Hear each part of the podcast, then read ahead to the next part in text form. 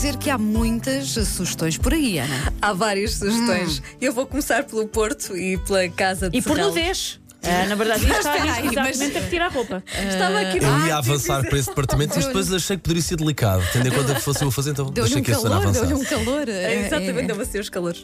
Bom, começo pelo Porto, pela Casa eh, de Serralves, que reabre esta sexta-feira, depois das obras de requalificação, e abre com a inauguração da exposição Juan Miró, Signos e Figuração, assente na coleção eh, de 85 peças do artista, depositada eh, na instituição. Eh, são 85 peças que têm pintura, escultura, colagem, desenho, tapeçaria, eh, abrange seis décadas do trabalho de Miró, de 1924 até 1981. A inauguração está marcada para logo à tarde, com a presença eh, do Primeiro-Ministro. É no Porto, não é? É no Porto, Eu na sou, Casa eu sou fã.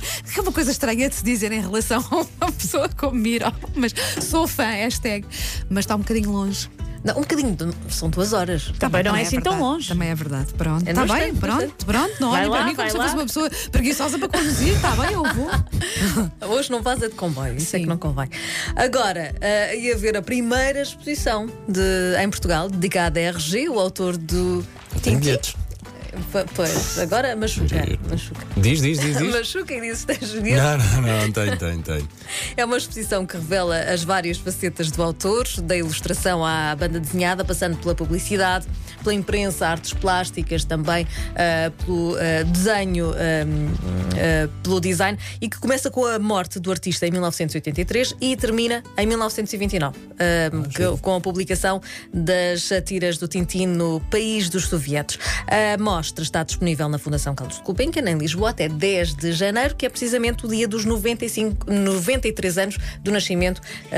E dá de- para tirar eh, umas fotografias bem giras com o foguetão que está cá fora no jardim. Exatamente, exatamente. Olha, o Paulo já a olhar e a pensar. Sim, estou a pensar que as miúdas vão gostar de, de fazer isso. E, e elas ainda não conhecem Tintin nem RG, mas vão ficar a conhecer pelo menos a parte do Tintin. Sem dúvida. E, e Que é, um que é um obrigatório, gosto É ou não se gosta.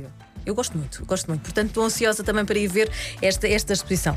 Agora, ia dar um pulinho até ao Funchal, que é aqui perto. Todos, Não, eu, já não todos. digo nada a propósito de distâncias. Vocês foram muito desagradáveis. Vocês foram muito desagradáveis comigo. diz, diz. Mas também deve estar a de Também já devias saber como é que isso funciona. Uma pessoa já sabes que não pode dar Claro, opinião neste não, programa. Não, não, não. Ah, agora. Liberdade, liberdade. Olha, liberdade de expressão. Agora ia ao Funchal, então, para ver a exposição Uma visita à história da diabetes no centenário da descoberta da insulina. E eh, este tema é muitíssimo interessante. Esta exposição está muitíssimo bem feita. Eh, é itinerante, portanto, já esteve, já, já passou pelo continente. Agora chega ao Funchal e, eh, mais concretamente, à reitoria da Universidade da Madeira e promete levar aos madeirenses e todos aqueles que gostem de ir até lá numa viagem pelos marcos históricos do tratamento da diabetes a partir então de segunda-feira. A história começa no início do Antigo Egito, onde já havia uma referência a, a esta doença, uma doença que se assemelhava à diabetes, e termina em 1921, o ano da descoberta da insulina. Está eh, extraordinária esta exposição eh, para ver então a partir de segunda-feira no Funchal. Agora, eh, voltamos aqui ao continente, mas continuamos a falar eh, de ciência eh, com o FICA, o Festival Internacional de Ciência, onde podemos ouvir histórias para os mais novos, histórias de ciência contadas pelos nossos cientistas a partir de amanhã e durante uma semana. A entrada é livre no Oeiras Valley e também muito dedicada às crianças que também têm a oportunidade de Experimentar. Portanto, é, é uma ótima oportunidade também.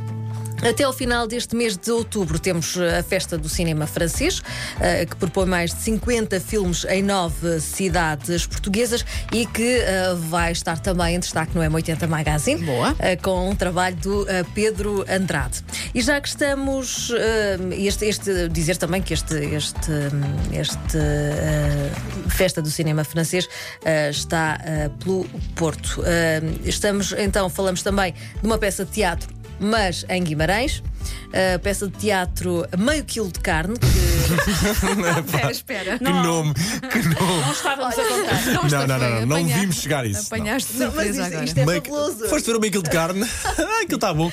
é um, nome, um ótimo nome. É um Eu acho- ótimo eu nome. acho Sim, sim, sim. fantástico escolherem este Mas eu pensei que carne. estavas só a falar da tua lista de compras e que fosse um, um engano. Pronto. Não, é mesmo o nome da peça. E é uma peça que é, é bastante interessante porque explora a intolerância ah, e a estruturação da estabilidade emocional. E tudo isto Que é o que remete, aquele carne. É, não é? Nós pensamos. E é, logo. de carne. E é a partir do Mercador de Veneza de William Shakespeare. Eh, São imagens eh, criadas em palco a partir com, com 10 eh, frases retiradas do texto de Shakespeare e a obra explora também a capacidade dos personagens formarem uma comunidade, apesar de se esforçarem por formar essa, essa comunidade e, e tentarem uma certa harmonia, nem sempre são capazes. E esta, esta peça que tem este fabuloso nome, Meio Quilo de. Carne, estreia hoje às sete e meia da tarde no Centro Cultural Vila Flor, em Guimarães. Agora do Norte, aqui mais para perto, eh, agora ia ao Seixal para a Rota dos Sabores da Bahia. É um festival gastronómico que promove a tradição, eh, a criatividade, a identidade culinária do E aquela zona foi, foi recuperada e está muito giro. Está lindíssima e então na altura do pôr do sol é, Hum, dá para- para, tirar umas fotografias fabulosas.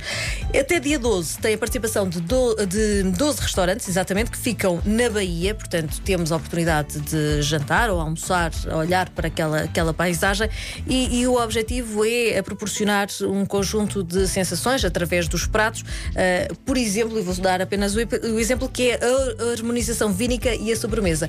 E tudo isto uh, com uh, muito ligado à, à- à gastronomia do Seixal. Vale muito a pena. A terminar, uh, e, e porque também tem um, alguma coisa de, de doce, não é?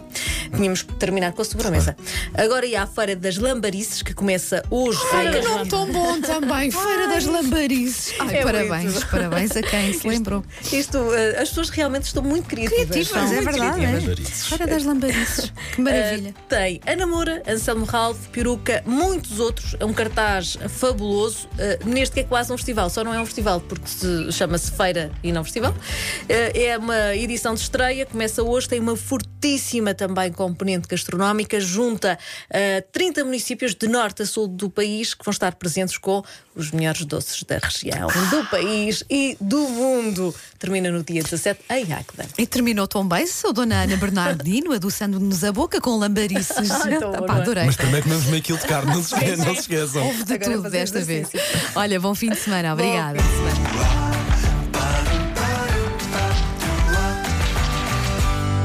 Agora ia.